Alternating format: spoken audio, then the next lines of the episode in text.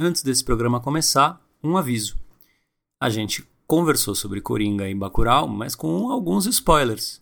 Então, se você não quiser perder a experiência de assistir esses filmes sem saber nada deles, eu sugeriria que você parasse de ouvir agora, vá assistir o filme e volte depois para cá para ouvir o que a gente conversou. Beleza? Agora, quem quiser ouvir mesmo assim, não é nada sério também.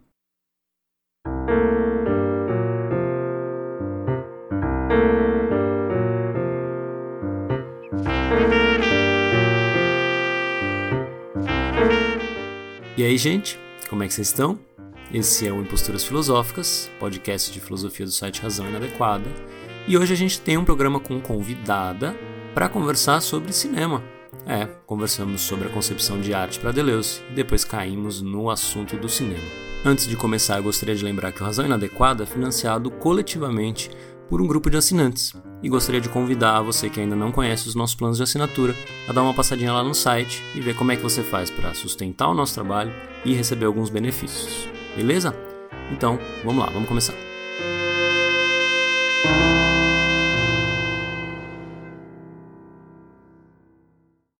Deleuze, o que é a arte?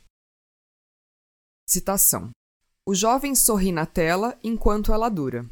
Deleuze Guattari, O que é a filosofia?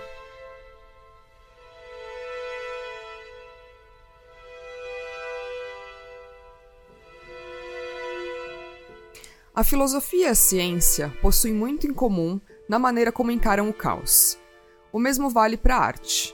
Se o que define a filosofia é a criação de conceitos e o que define a ciência é a criação de funções, então o que seria a arte?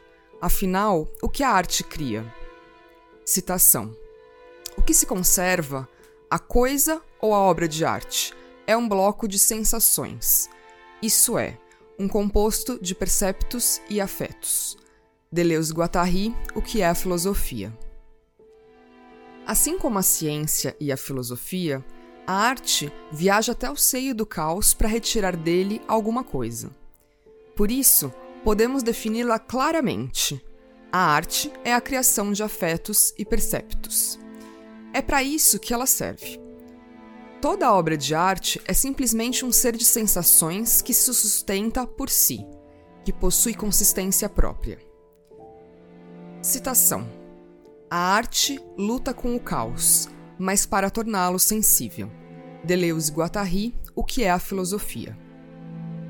A arte mergulha no caos para extrair obras, monumentos, que eternizem o virtual, os acontecimentos, as forças que nos constituem.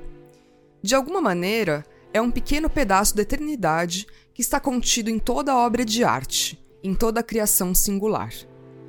Qualquer artista, seja um escultor, pintor, escritor, dramaturgo, cineasta, procura recortar do mundo uma possibilidade através de sua obra. A tela em branco intimida o pintor, porque nela ele vê o infinito. O mesmo vale para o escritor, que se depara com uma folha em branco. Um livro dá contornos ao ilimitado. É o caos, é o universo todo que se apresenta neles de uma só vez. Cada palavra, cada pincelada recorta o caos ao redor, lhe dá um contorno, uma forma, um caminho. O artista extrai afetos do universo ao seu redor. A arte cria um finito que restitui o infinito, nos coloca no seio dele. O artista é aquele que eterniza sensações, que colhe da existência os afetos necessários para compor sua obra, que transforma em arte esse encontro entre seu corpo e o mundo. Então, quando a obra está terminada, ela perdura.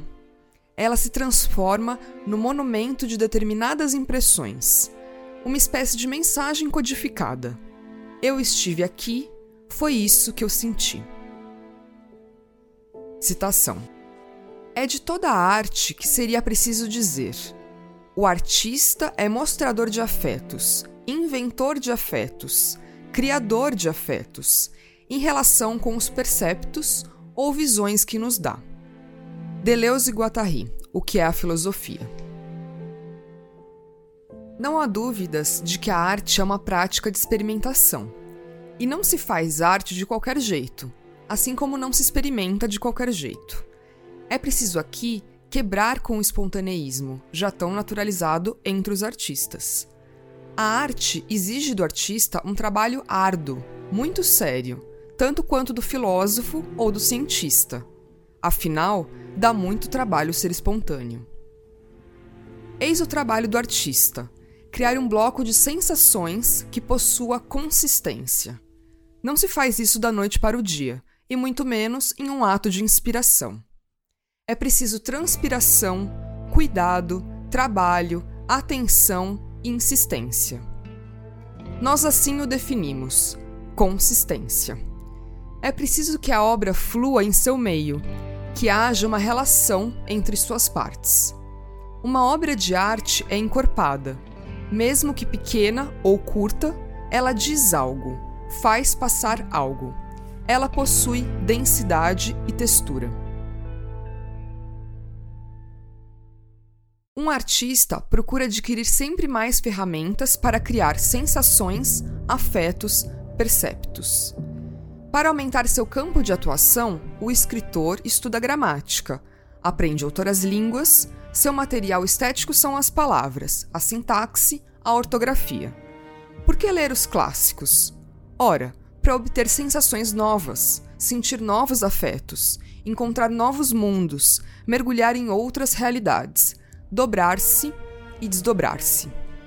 O que se busca são apenas blocos de sensações onde se possa mergulhar. Após o, o trabalho árduo, exigente, que a arte exige do artista, nasce uma obra. Ela está viva, ela carrega parte do infinito consigo. A obra é capaz de manter-se em pé sozinha, andar com as suas próprias pernas. Ela não é mais daquele que a criou. Pertence ao mundo, porta à eternidade em si.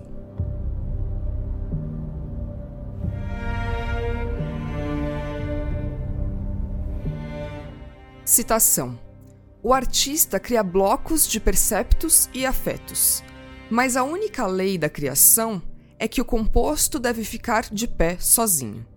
O mais difícil é que o artista o faça manter-se de pé sozinho. Deleuze Guattari, o que é a filosofia. Para isso, o que primeiramente a arte precisa é de um plano de composição, ou seja, Traçar um plano através dos quais os afetos possam ser retirados. Um plano de composição onde tudo se torne saturado, onde algo se passe, onde um fluxo nos atravesse. Sem um plano de composição, nada poderá ocorrer. É preciso encontrá-lo, criá-lo e depois habitá-lo. Isso nos remete diretamente ao plano de imanência, no qual o filósofo cria conceitos para expressar estados vividos, e o plano de referência da ciência, que cria funções para estados das coisas. A arte também precisa de um plano, mas que gere sensações. Esse plano pode aproximar-se de um momento histórico, um lugar social, mas não se confunde com ele. A arte não se confunde com a história. Dentro do plano de composição, encontramos o personagem estético, é ele quem habita o plano de composição. Seja o rosto na gravura, seja o personagem principal de um livro, seja amante de uma poesia. Às vezes, o personagem estético é heterônimo do autor, para que o mesmo possa dizer alguma coisa. Mas outras vezes é necessário que o próprio personagem estético viva algo que o autor não pode, não consegue ou não tem coragem. O que vale para a filosofia, ao trabalhar com personagens conceituais, e para a ciência, que necessita de personagens referenciais, também vale para a arte. Alguns desses personagens, inclusive, muito se aproximam da filosofia, ao trazer consigo certos conceitos filosóficos e habitar, ao mesmo tempo, o plano da imanência. Que melhor personagem híbrido que Zaratustra ao mesmo tempo poético e filosófico, tão criador de conceitos quanto de afetos. Dentro desse plano, habitado por personagens conceituais, o artista pode extrair afetos. É assim que uma obra nos faz entrar em devir. Toda obra de arte é um convite para deixarmos de ser nós mesmos, mesmo que por um instante. Esse convite é feito de forma tímida. Olhe, aqui está minha obra. Mas, caso a obra possua a consistência de que falamos, então o mergulho será profundo, e ao retornarmos já não seremos mais os mesmos. Nunca se sai de uma experiência dessas da mesma maneira. Esse é o objetivo da arte, onde os afetos nos fazem diferir de nós mesmos. Então alguma coisa muda, algo na superfície, no fundo, no entorno. O âmago do ser sobe para a borda e tudo se transforma. Fechar um livro depois de se chegar à última página é como retornar para casa depois de uma grande aventura. A leitura gera intensidades, a música gera intensidades, a pintura gera intensidades. Essa é a sua função. Um artista sempre acrescenta variedades ao mundo. Ele é o atleta da sensibilidade. A obra de arte encarna o infinito.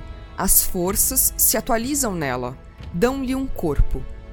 Mas esse corpo mergulha e desaparece no que o revela sensações. Por isso, a arte não começa pelo corpo. Ele ainda é muito frágil, ele não suporta o caos. A arte precisa começar pela casa, mas fazê-la vibrar sobre um fundo de forças apenas vislumbradas. Agenciamento para que se passe alguma coisa. Por isso, não é fácil. Por isso, não é espontaneísmo. Por isso, exige prudência. O que o artista precisa antes de poder criar sensações é traçar um plano de composição e criar personagens estéticos. Está tudo amarrado, tudo se faz junto, não é brincadeira. Ou melhor, é a mais séria das brincadeiras. Caso contrário, nos perdemos naquilo que a arte mais teme: os clichês. Por quê? Ora, os clichês são a morte da arte, porque neles nada se cria, nada de novo se apresenta. A arte teme os clichês tanto quanto a ciência teme as superstições, e a filosofia teme as discussões. Por quê? Simplesmente porque a arte quer criar novos mundos, chamar por novos povos, explorar novos lugares, inventar novas sensações.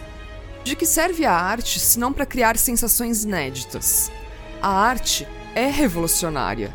Heterotópica, ela pede pelo que há de existir. Fora com todos os clichês, fora com o mesmo, fora com a repetição.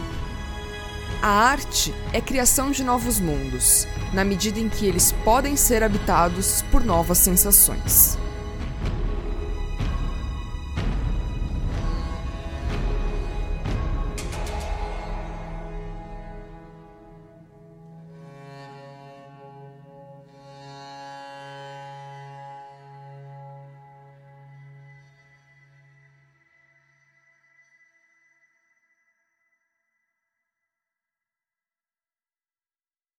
Muito bem, esse é o Imposturas Filosóficas número 49. E, para falar sobre arte, a gente chamou uma querida convidada, que é a Cíntia Calhado. Eu vou passar a bola para ela se apresentar. Cíntia, quem é você? Olá, eu agradeço a oportunidade de estar aqui conversando com vocês sobre arte, que é um dos meus assuntos favoritos. É, eu sou jornalista de formação, fiz mestrado e doutorado na área de audiovisual e sou professora também de cursos de comunicação e tô animada para falar um pouco mais sobre isso. Demais. Uma possível diferença, que na verdade eu acho que é uma diferença que, que vai somar muito, é que você tá muito na área do cinema, né? E, e a gente tá um pouco mais na área da, da literatura, eu acho que... É, e da eu, música. Eu gosto, é. é, e da música, é verdade. Mas que, queria que você falasse rapidinho o que, que te interessou em entrar nessa área do cinema, o que te motiva hoje. É, a minha história com o cinema é muito da paixão mesmo, assim. Eu, eu era cinéfila, fazia jornalismo, comecei a ter matérias de cinema e comecei a ver com, filmes compulsivamente. E aí todo meu tempo livre eu usava para ver filmes, aí eu comecei a me interessar pela história do cinema por conta da, da, da faculdade, né?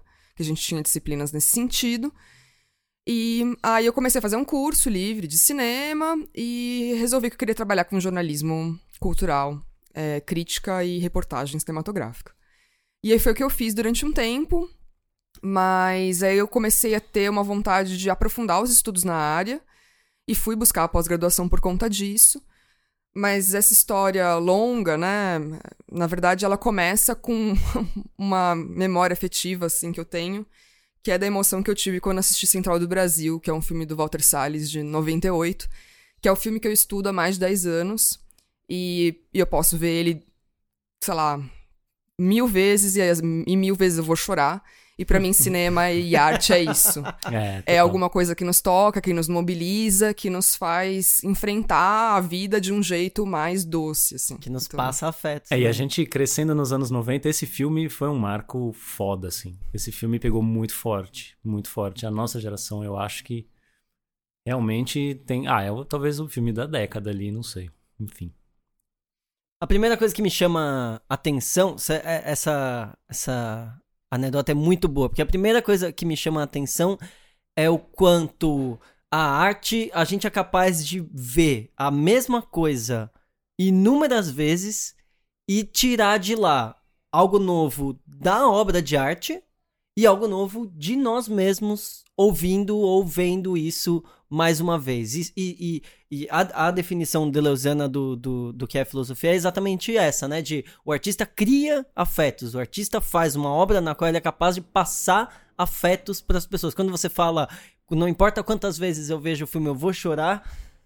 O cara que ele conseguiu, ele conseguiu passar o que ele queria, né? Então, uhum. parabéns. É, o, o filme se sustenta por conta própria e passa alguma coisa e a gente pega alguma coisa dos dois lados, né? A obra de arte se sustenta e a gente, cada vez que a gente vê, a gente vai tirar alguma coisa. Não importa quantas vezes você veja o quadro, escute a música, veja o filme.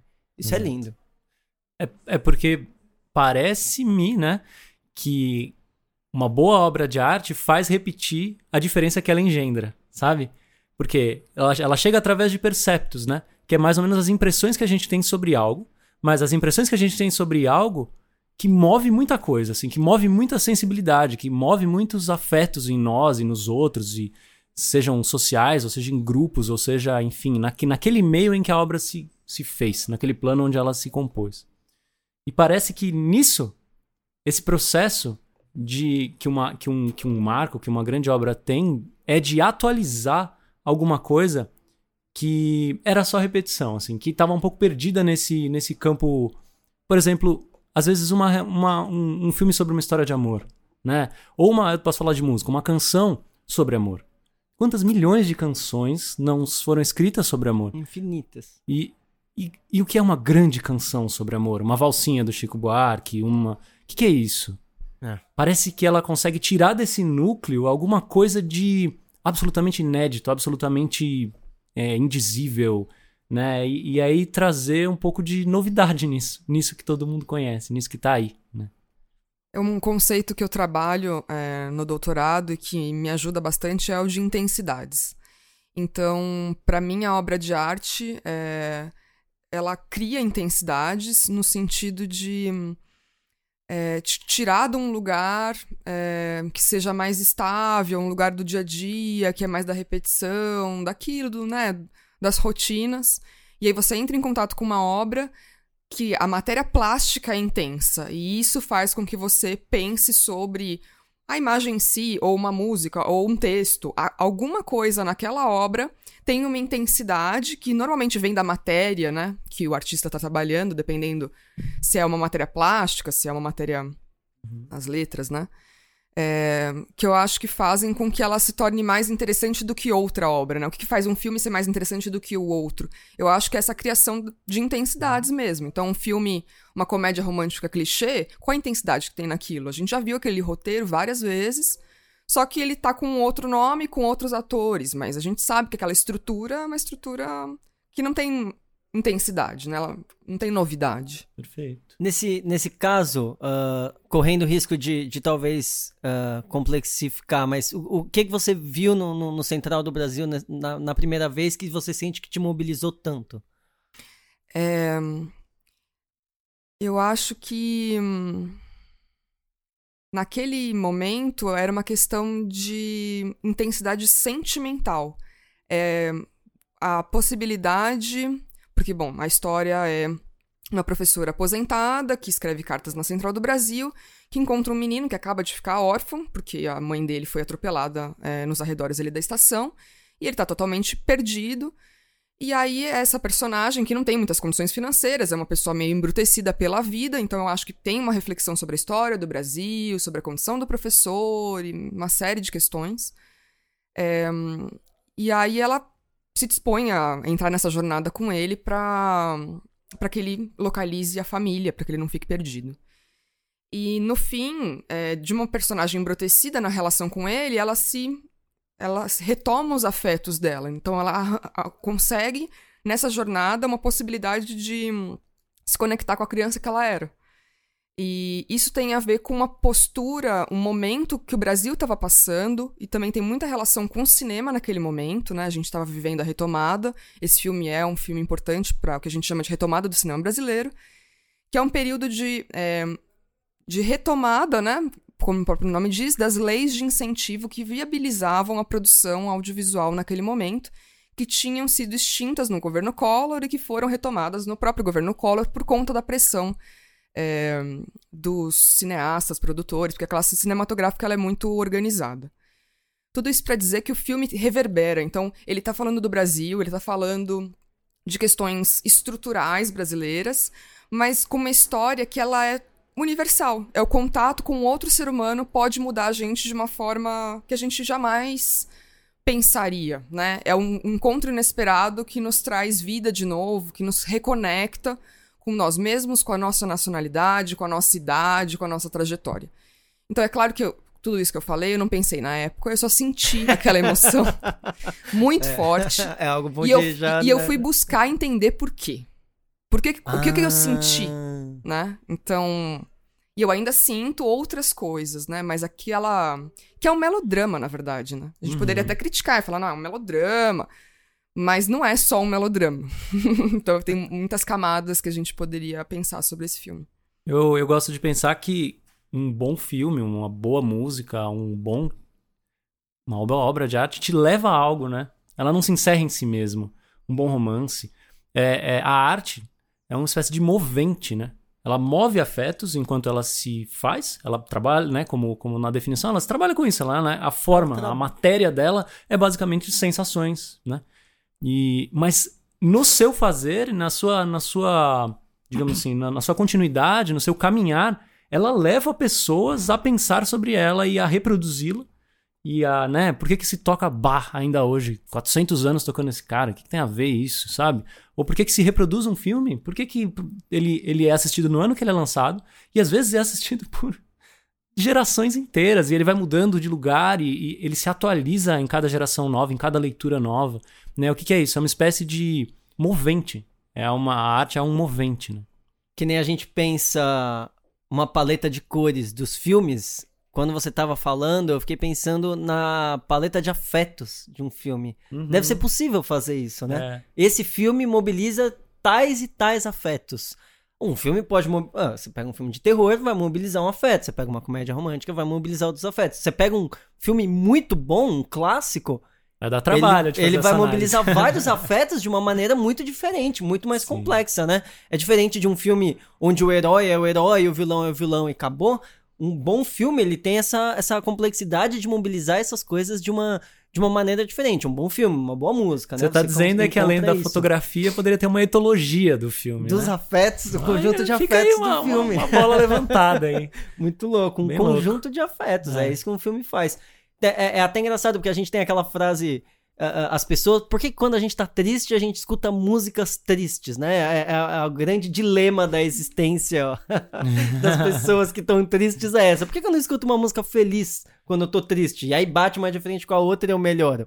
Não, a gente escuta a música triste porque o conjunto de afetos do filme, da música, dá um contorno pra gente nesse sentido. Às vezes a gente sente uma tristeza que ela é tão disforme, tão estranha, tão. É, é, a gente é tão incapaz de lidar com isso que a obra de arte cria esses afetos de uma maneira mais organizada e traz isso, isso pra gente de uma maneira que a gente consegue lidar. Como o contrário, a gente tá super organizadinho e bonitinho e, e toma um soco na cara. Escuta algum... uma música e esquece quem a gente é. Isso é maravilhoso. Vê um filme, sai de lá e não consegue nem falar, não sabe nem Sim. como. É, foi o que aconteceu com você, Cintia. Você viu o filme e você não sabia nem o que, que, que é isso que tá acontecendo comigo, né? E eu acho que é bonito também do audiovisual é como os filmes tocam as pessoas de formas completamente diferentes. E os debates que eles trazem, né? Então, por exemplo, Bacurau, que é o filme que tá... Você já viu Bacurau, né? Pergunta já. da vez. Vocês já viram? Já. já? Vimos. Bom, que bom. bom, que bom. Qual que é a ideia? O Kleber Mendonça, é, além dele ser um excelente cineasta, ele era crítico de cinema, né, programador de cinema.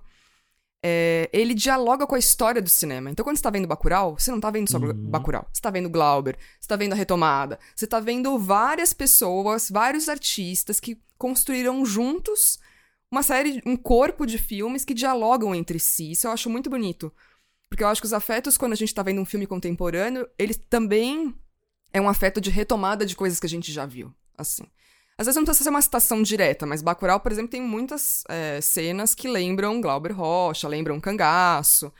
Então é uma homenagem ao cinema brasileiro também. Não é só um filme solto, né? Não, não tem aquela ideia de uma obra separada do seu contexto. Então acho que os afetos podem vir daí também. Mas o que vocês acharam do filme? Eu não entendo tanto de cinema, mas eu gostei muito do filme. Eu gostei, gostei muito. muito. E eu gostei muito, na verdade, o, o, o que eu me interessei mais foi pela. Pe, a resistência dos, dos personagens, a, a, a, a, dureza barra afetividade que, que, que os personagens têm. Não, não, é, é exatamente aquela ideia de não é num primeiro momento parece um filme simples de os bonzinhos contra os maus, mas num, num, num segundo momento eu fiquei pensando muito na, na, na, relação entre os personagens dentro do que é o suposto núcleo bom, né? Você, você vê que, na verdade, dentro tem uma complexidade maior rolando. Isso, isso num, num primeiro momento, foi o que mais me chamou a atenção. Não é um filme nacionalista contra estrangeiros, não é isso, né? uhum. né? É um filme de uma, de uma relação da, da cidade, com ela mesma também. É, eu, eu, fico, eu fiquei bastante impressionado. Eu já tinha. Eu, eu gosto de todos os filmes dele, né? Uh, eu fiquei muito impressionado com o Aquarius na época que eu assisti, porque a gente estava vivendo o impeachment da Dilma, né? E isso foi muito forte, independente uhum. de lado político. Aliás, tem gente no Twitter enchendo o saco e a gente fala de política. E eu vou falar, filosofia é política, tá? Só pra gente deixar isso claro. Não, desculpa, não tem como. Não tem, tem como, como, parar. É, são momentos em que a gente não pode deixar de falar sobre isso e ficar pensando em Platão ou em Aristóteles, porque Platão e Aristóteles pensavam sobre isso também, né? Então, só fazer esse parênteses. Uh, e na época, na época que eu assisti o Aquarius, eu fiquei muito impressionado como o filme se encaixava à época, passando uma ideia de um jeito absurdo, assim. E ao mesmo tempo ele tem uma extemporaneidade. Você assiste o filme hoje e ele faz tanto sentido quanto fez ontem, um novo sentido será criado e assim, e assim por diante. E o Bacurau é a mesma coisa. Então, você vê que é um grande cineasta em, em produção. e, e, isso é inegável para mim, porque parece que a gente tem uma, um, uma, um jeito pela qual a nossa atualidade política se apresenta, mas de um, mas assim, não de um documentário. Por que, que não é um documentário, né? E por que, que a gente reconhece os personagens como com traços uh, pertinentes à nossa época, ao nosso momento, né? Então tudo isso me deixou muito embasbacado, assim, me deixou muito surpreso.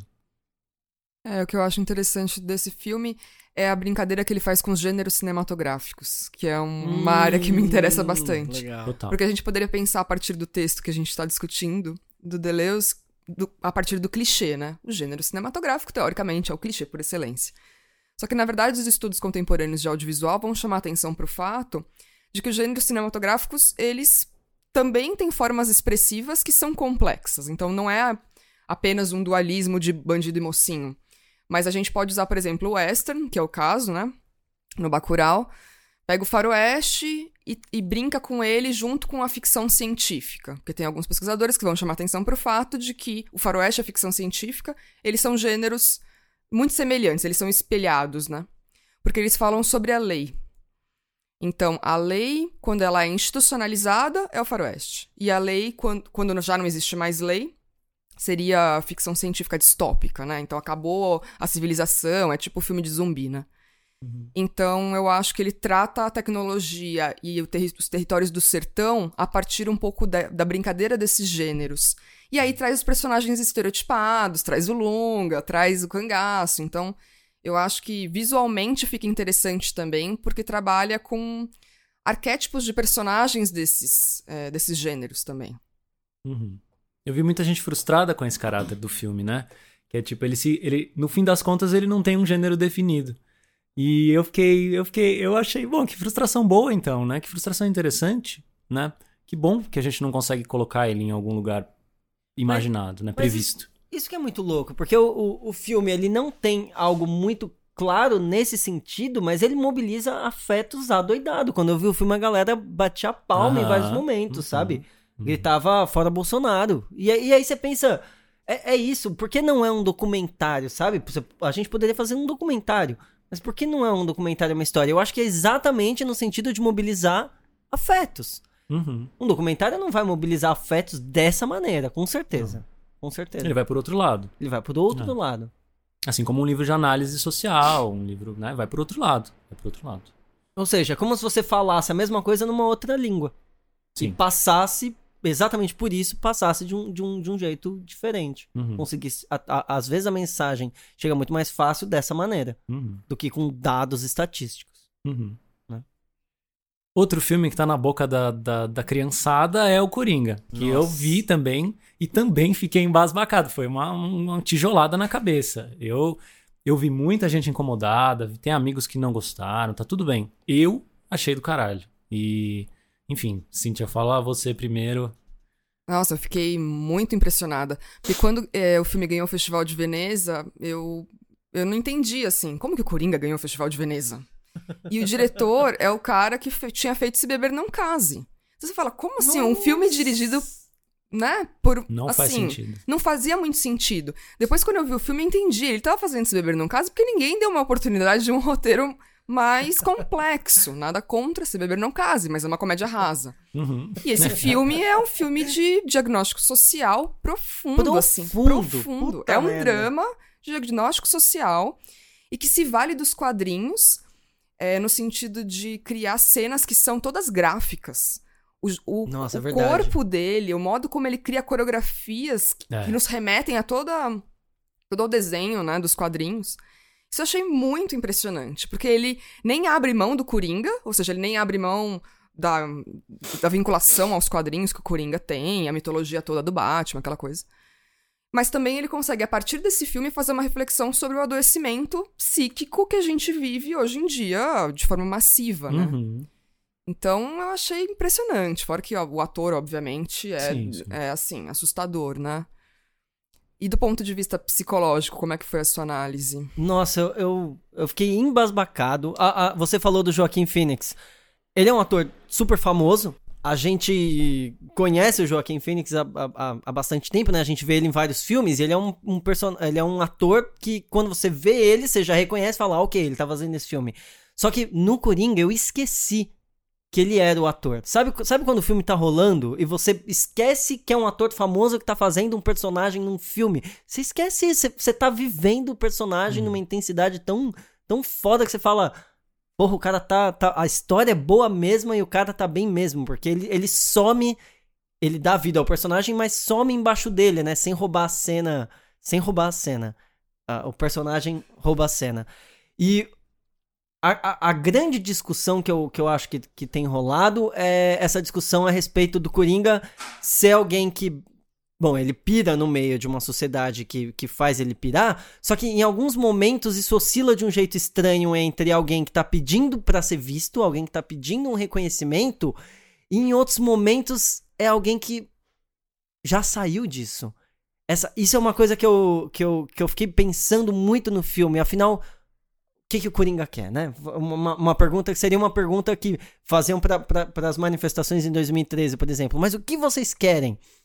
Em alguns momentos parece que o Coringa vai dar uma resposta muito clara, do tipo, ah, eu gostaria que não tivessem cortado os meus remédios, eu gostaria que o Thomas Wayne tivesse recebido a carta. Ah, eu acho que a gente vai dar um monte de spoiler, no ah, fim é. das contas não vai ter jeito. Cuidado, é. não, a intenção não é... Não queria é. que o Thomas Wayne tivesse recebido a carta, eu queria que eu não tivesse sido demitido, eu queria um monte de coisa. Mas chega uma hora no filme que você pensa, cara, a gente cruzou essa linha. Ele só quer dançar, né? sutil. Né? É, caralho! Chega ele um momento que parece aquilo. que ele só quer dançar. Que ele só quer atravessar um limiar e ver onde isso vai dar. Ele não sabe mais onde isso vai dar. Não é mais uma demanda de, por favor, é, eu quero voltar aos atendimentos na, na assistência social e os meus remédios e né, que o Thomas Wayne me ajude e eu vire um comediante de stand-up famoso. Não é mais isso. Chega um momento em que não é mais isso. E esse momento, Quebra pra a miséria que, oferece, que oferecem a todos nós, né? Quebram esse lugar miserável que é o de um apresentador de programa zoado, que é de alguém, sabe? Ele quebra com isso, ele e é escapa é esse, disso. esse momento que é. o filme vira o filme do Coringa. É aí que ele, é aí que ele deixa de ser uma pessoa com uma doença mental, que ri em momentos impróprios, quando tá nervoso e tal, pra se tornar o Coringa. E aí é, é, é é aí que você vê o caos emergindo, não mais o caos fora, o caos emergindo nele. E aí que a coisa fica interessante. É aí que você quer saber onde vai dar. Porque se as demandas dele tivessem sido atendidas, não, existia o filme do, não existiria o filme do Coringa. E não é nem uma, uma, uma apologia a, a, ao caos e à miséria para que algo emerja. É, mas, mas é aí que tá a obra de arte, é aí que tá o interessante. Você não sabe o que, que vai acontecer. Então não sabe mais por que, que ele Sabe, você consegue imaginar por que, que ele matou o, o, Cara, o apresentador? Ah, o apresentador. É, você consegue imaginar, porra, ele tava puto com ele. Mas chega um determinado momento em que não é mais. A, a não tá mais nesse campo, né? A, a, a, subjetividade já não se move nesse campo. Por que, que ele matou os três, os três caras ricos, né? É, dá, dá pra você responder isso com facilidade. Uhum. O que não dá para responder é quando algo novo emerge que ainda não tem forma. E é o que tá acontecendo. É o que tá acontecendo. O que eu acho interessante também é pensar um diálogo desse filme com Ônibus 174, que é o filme Nossa. do José Padilha, que fala sobre o sequestro do ônibus, né, é, no Rio de Janeiro, pelo Sandro. E o documentário vai chamar a atenção para o fato de que ele foi um menino que sobreviveu à Candelária e que ele sofreu uma série de violências durante a vida dele, que fizeram com que aquela psique fosse formada, né? Então cria aí uma, é, uma reflexão sobre como as opressões sociais vão gerar sintomas. Então, o Sandro é um sintoma, o Coringa é um sintoma. Uhum. E o que eu acho interessante é que Tropa de Elite ganhou um grande festival internacional.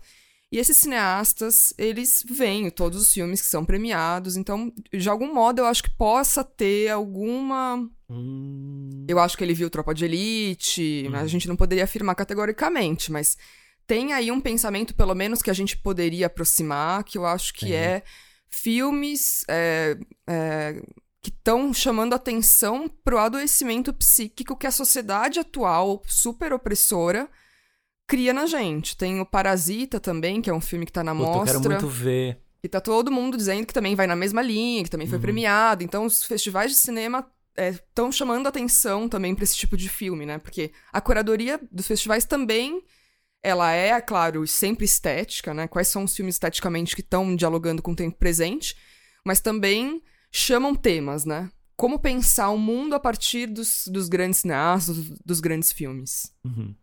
Eu, eu fiquei bastante impressionado.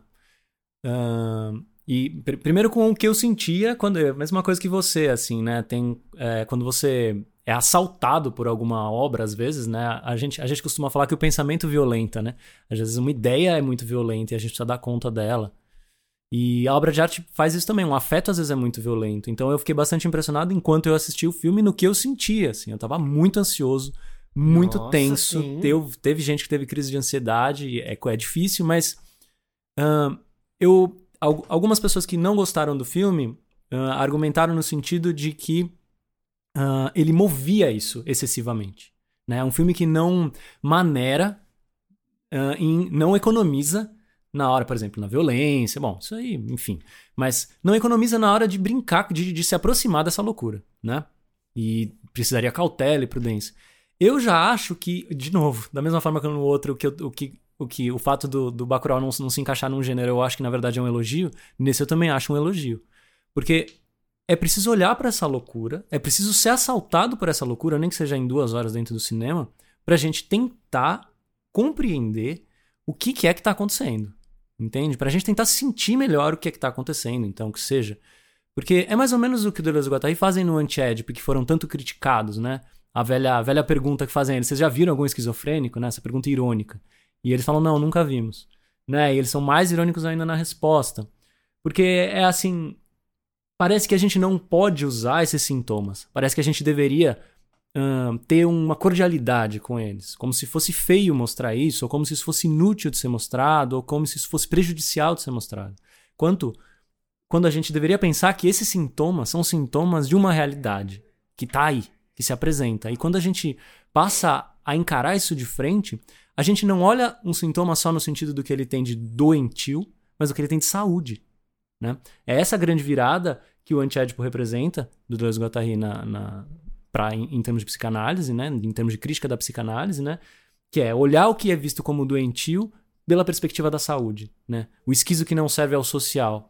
Né? Esse, e, e nesse filme isso também é aparente. Né? O esquizofrênico que não serve ao social, mas aí ele serve a alguma outra coisa.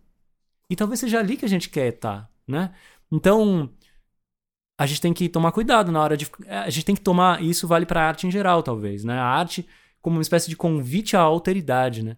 Um, e aí, tomar esses desconfortos, que fazem parte da arte, tomar esses desconfortos ativamente. Né? Não tentar remediar esses desconfortos. Né? Se, se abrir um pouco mais, se deixar afetar. É violento, é difícil. Eu fiquei mal no filme. Saí, eu tinha saído com os amigos, a gente ia jantar depois, foi todo mundo pra casa. Miou o rolê. Que bom, cara. Que bom. Ia ser só mais uma sexta-feira. É, filmes que incomodam são muito importantes. Até porque eles sinalizam um incômodo interno, que é um incômodo sempre social também. E o que eu acho é interessante é que ninguém sai de um filme do Tarantino falando que é muito violento. É. Eu sempre penso sobre isso. Então, todo mundo que chega para mim e fala, olha, achei Bacurau muito violento, achei Coringa muito violento. Eu falo, você viu os filmes do Tarantino? Ah, mas. Ah, mas. Ah, a pessoa não consegue articular muito bem. Porque e é, é muito decapitação, violento. corta membros. Fica saindo jogo de sangue, né? Então, assim, é, eu não consigo ver muito bem. Eu assisto, né? Porque faz parte da minha profissão, mas não é um cineasta que eu acho que trabalha com a violência de forma ética. A violência tem propósito expressivo no cinema. Uhum. Nesse caso do Coringa ou no Bacurau, eu acho que ele usa pra demonstrar um, um estado de coisas, para chamar atenção. Ele, ele, ele cria um apelo físico, porque as imagens têm o poder de fazer isso também, né? Ou seja, você se sente fisicamente incomodado, fisicamente angustiado, ansioso, mas o objetivo seria você tentar articular aquilo, aquela experiência, né? E não como um filme de Tarantino, que você sai feliz. Por mais que você uhum. viu um banho de sangue lá, você não reflete muito quem tá matando por quê. Vira uma coisa um pouco hum, banalizada, né? Uhum. Tem uma, uma oscilação que ocorre ao longo do filme, que é se a vida do Coringa é triste ou se a vida dele é uma comédia, né? Ele fala isso ao longo do, do, do filme algumas vezes. Eu lembrei da, da, da tragédia Nietzscheana, onde, onde num primeiro momento há uma lamentação enorme, uma lamentação de eu sou triste, eu tô aqui, eu tô tentando vencer na vida, eu tô tentando fazer as coisas acontecerem. E eu acho que quando, quando ele tá no hospital com a mãe que ele fala: Não, mas agora eu descobri que minha, o meu riso não é um problema que eu tenho que suprimir. O meu riso é parte de mim. E essa parte ela agora vai ser expressa. E aí, a partir desse momento, ele fala: Eu achei que a minha vida era uh, um filme de terror, uma tristeza, mas na verdade é uma comédia. E aí você vê essa, esse riso da comédia, do, do, do da tragicidade que é se afirmando, se, se, se colocando. E eu vejo o filme oscilando entre uma coisa e outra. Ele poderia ser a pessoa com a vida miserável e ele tá tentando se dar bem na vida, mas ele nunca vai conseguir, ou E aí que é a virada, ele vira o Coringa. E aí é esse novo que aparece, que na verdade, eu tava com medo desse filme. A, a, lá nos Estados Unidos, as pessoas estavam com medo de ter tiroteio quando, quando uhum. começasse a passar. E aí você pensa, mas é óbvio, na verdade, porque tipo, é tão próximo da gente, é tão real, que as pessoas têm medo e elas querem suprimir. E aí fica aquele monstro, né, dentro do armário que não é nada, mas que a gente tá morrendo de medo. E se a gente abre e ilumina e vai atrás e vê o que que é, a gente cria a possibilidade de, de, de alguma coisa nova acontecer. Uhum. Esse filme tá basicamente dizendo que a nossa sociedade inteira tá toda cagada, de cima a baixo. O que, o que de novo vai aparecer? A gente precisa. Tudo de possibilidade assusta a gente. Mas a gente vai ter que olhar para elas. Não vai, não vai ter jeito. As opções que estão aí não são opções, né? Consumo acho... ecológico, essas coisas aparecem como uma salvação e não, não dão conta. E eu acho interessante também quando obras de arte mobilizam debates sociais. Porque sair no jornal, a pessoa não gostar, conversar no bar, conversar com um amigo, conversar no analista, conversar em família. Eu acho que são poucas as obras que conseguem reunir tantas pessoas falando sobre elas, né? Então, acho que também é um importante. A arte funciona como um importante disparador de, de conversas e, e discussões. Acho que é uma função importante. E, e, esse, esse filme furou, né, essa barreira, porque muitas vezes o filme tem um conteúdo político enorme que não chega. Uhum. Né? Que, que você assiste o filme e fala, putz, foi legal. E aí você para nisso. E tá lá, o, o cara tentou passar. E tem uma barreira, né? Parece. No Anti-Édipo, o, o, É o final do livro, tá, gente? Mas eles falam da spoiler potência. De livro, spoiler de filme. No final, eles tá começam tá a se perguntar da onde vem a revolução. Então é a pergunta, né? De onde vem a revolução? E eles chegam, obviamente, na arte e na ciência.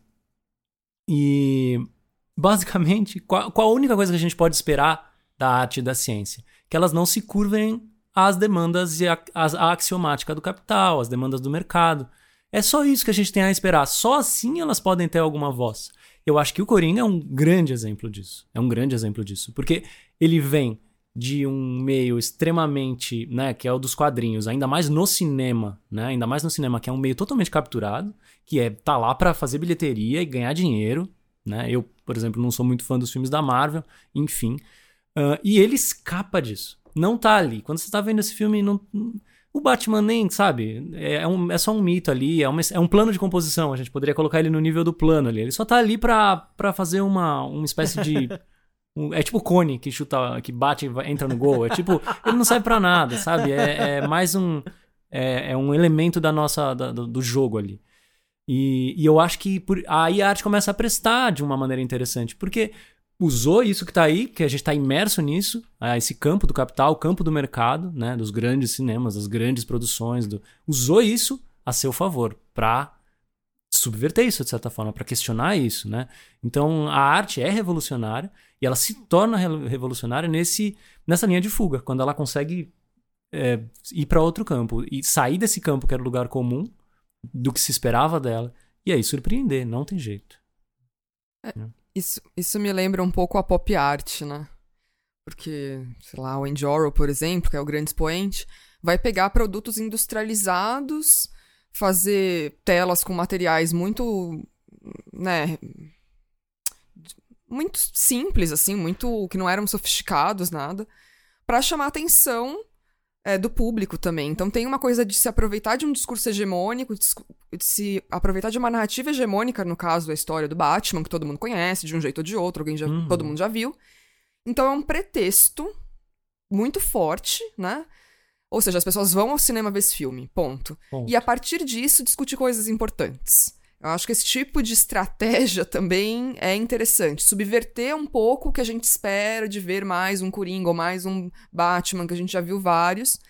Então são pequenos deslocamentos, né? De significado para criar outros tipos de ideia a partir de uma narrativa que já é muito conhecida. É, perfeito. E, e, e me assusta pensar que, que a gente está tão entorpecido que as coisas estão. Eu sinto que as coisas às vezes estão meio que na nossa cara, mas a gente tá tão entorpecido que a gente não consegue ver. E aí a gente precisa dessa mediação. É, é, é o que eu tava brincando da, da música triste. Né? Uh, uh, a gente precisa da mediação de alguma outra coisa que permita a gente conseguir ver isso. Então é, é, é fácil a gente falar que, na verdade, o mundo tá um, uma merda nesse momento, tá tudo uma zona, e é fácil a gente falar que o Brasil tá um caos nesse momento, tá um caos absoluto.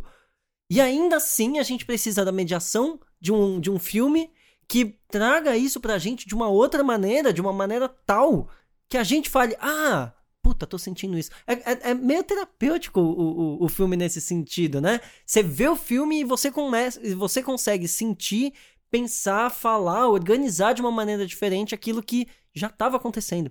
Já estava ali, né? O filme não inventou uma sensação para você. Até pode, mas nesse caso que a gente está usando, ele não inventou isso. Ele, a, a, a, gente sai do filme vendo a realidade de uma, de uma maneira que a gente já estava, de alguma maneira, sendo afetado por, por ela. Eu acho que tem a ver com a coisa da obra de arte tornar visível. Sim. As coisas existem, né? Elas acontecem. Mas como tornar isso visível é muito desafiador. Porque se a gente tivesse, por exemplo, tem vários filmes que já abordaram questões de transtorno psiquiátrico, uhum. psicológico, pressão social, vários filmes de guerra falam sobre isso. Só que não são todos que conseguem é, mobilizar de tal modo, porque existem diferentes modos também de mobilizar. No cinema experimental, a gente tem um tipo de de exploração da plasticidade que é diferente. A gente tem um modo de, de verbalizar as coisas, né, contar as coisas, que é em outra chave. Então, acho que como tornar visível e para que público, em que circuito, acho que isso é importante pensando em arte também. Uhum. Uma das coisas que eu gosto também na arte é que ela mostra, ela é a que mais mostra aquilo que tem na ciência e na filosofia. Que, pelo menos no, do ponto de vista do Deleuze, e eu concordo que é, na verdade é tudo atividade de criação. As ah, pessoas sim. acham que a, que a ciência e a filosofia são uma atividade de descobrimento. Uhum. Né? A filosofia, na, na versão platônica, da aletheia, né? desvelar, descobrir a verdade. A ciência é a mesma coisa, né? Só que de um outro jeito, por outros meios. Mas é, mas é extremamente similar, né? Similar. Por trás dos fenômenos que Isso. aparentemente não tem sentido, há uma verdade escondida, uma fórmula, né? Uma é. fórmula matemática. A gente vai chegar, tem, é, no Guia dos Mochileiros da Galáxia tem uma, uma zoeira com isso, né? Que ele chega no computador do universo, aquele que tem a resposta para tudo, e pergunta qual é a fórmula do universo.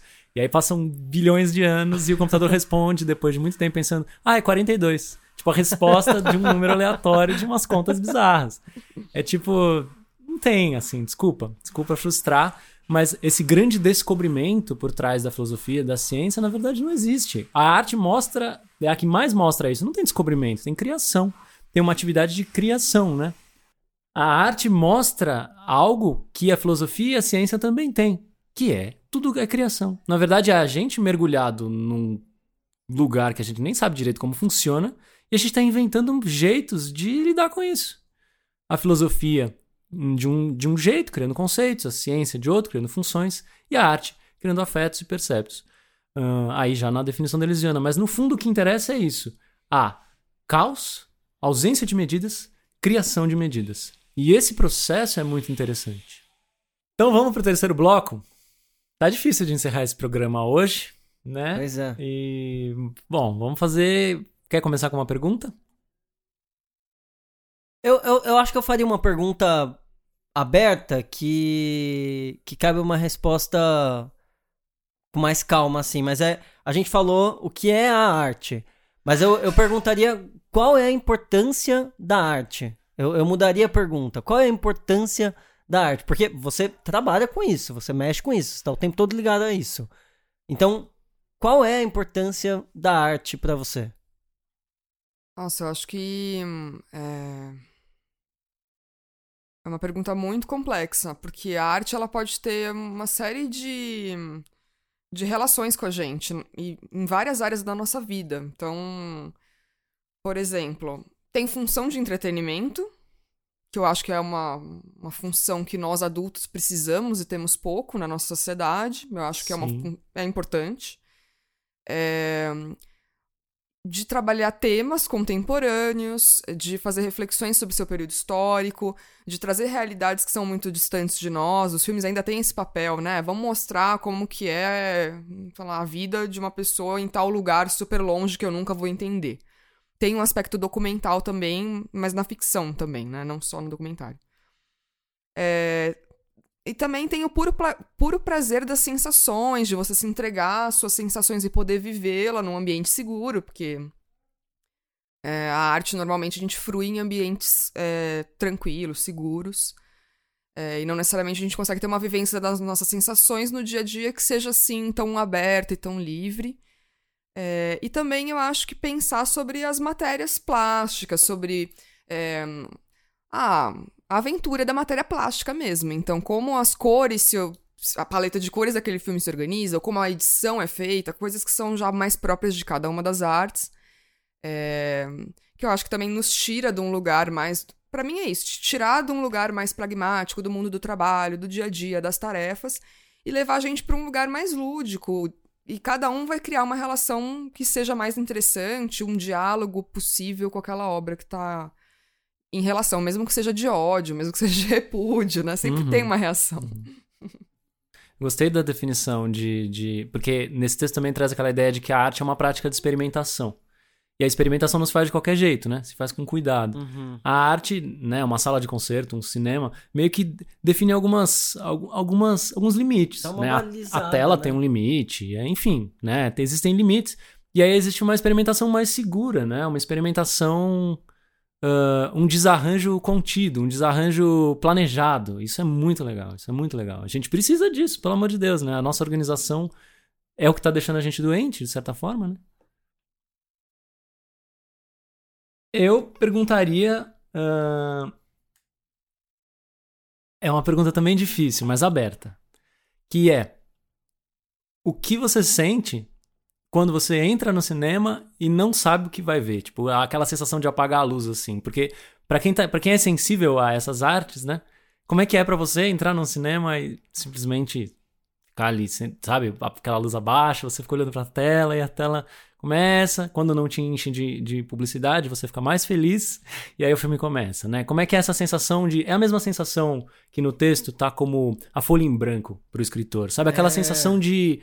A tela em branco. Pode vir qualquer coisa daí, sabe? O é. que, que esse cara filmou? O que, que esse cara escreveu? Ou o que, que, no caso de quem faz, o que, que eu vou fazer? Que notas eu vou tocar? É o pianista olhando pro teclado aberto na frente dele, né? Que notas eu vou tocar hoje? Talvez eu não saiba, ou talvez eu sei exatamente, mas como eu vou tocá-las? né? Que, enfim, que, como é isso para você? Olha, eu já estudo cinema há muitos anos, mas eu. É, quando eu entro numa sala de cinema e, e tá escuro. Eu normalmente vou ao cinema muito sozinha, né? E tá escuro e tem um ar-condicionado. Então é como se fosse. É, primeiro que um ambiente protegido, seguro, calmo. É, e é um lugar que eu consigo baixar a guarda para receber aquilo da forma mais tranquila possível, assim. Então, para mim é uma espécie de meditação. Funcionou muito para mim é, em situações de conflito na minha vida e crises. Ir ao cinema e saber que eu vou receber um gesto delicado, uma visão delicada sobre o mundo e que aquilo vai fazer com que eu repense o que eu tô vivendo, é, reorganize, ou seja, faz com que é, alguma. É como se fosse um presente. Que presente que eu vou receber? Eu tô aberta para aquilo. E eu tenho um olhar muito generoso em relação aos filmes. Eu não sou muito crítica que gosta de ver os defeitos ou que gosta de categorizar de forma muito racional. Para mim, todos os filmes têm algo a ensinar. É, ou você simplesmente vai rir, né? Ou você vai achar patético. Mas sempre tem alguma coisa que me mobiliza e que me faz sair daquela sala diferente essa experiência para mim sempre foi transformadora, assim. Então eu acho que é a sensação da criança quando vai abrir um presente, assim. Então é um, uma, uma postura de abertura e de alegria, porque para mim é, me lembra muito a infância. Demais. Nossa, queria que você falasse um pouquinho mais desse negócio do, do baixar a guarda. Isso fez muito sentido para mim, né? uhum. né? É um lugar onde as coisas que talvez de uma outra maneira jamais te afetariam, mas por, por você estar tá lá e estar tá num lugar mais protegido, mais enquadrado, a gente abaixa a guarda. E talvez por isso chegue, né? É, tem alguns teóricos que vão pensar sobre a situação de espectador no cinema, que é um dispositivo, né? A gente poderia ver filmes no Netflix, em casa, nos celulares, no metrô. É diferente um pouco. A Total. situação do dispositivo ela é muito em diferente. Em casa, até é diferente de em casa. É muito diferente. Porque aí toca campainha, você vai comer, aquela coisa. Você interrompe, né? Na sala de cinema você não interrompe, você tá lá, você comprou o ingresso, tá disposto a viver aquelas duas horas naquele lugar. E aí, então, alguns teóricos vão chamar atenção para o fato de que você se coloca numa situação psíquica e emocional de disponibilidade. Porque você está disposto a viver aquilo. É igual quando a gente vai viajar para algum lugar. Você está aberto normalmente a viver aquela aventura. E isso, psicologicamente, é muito poderoso.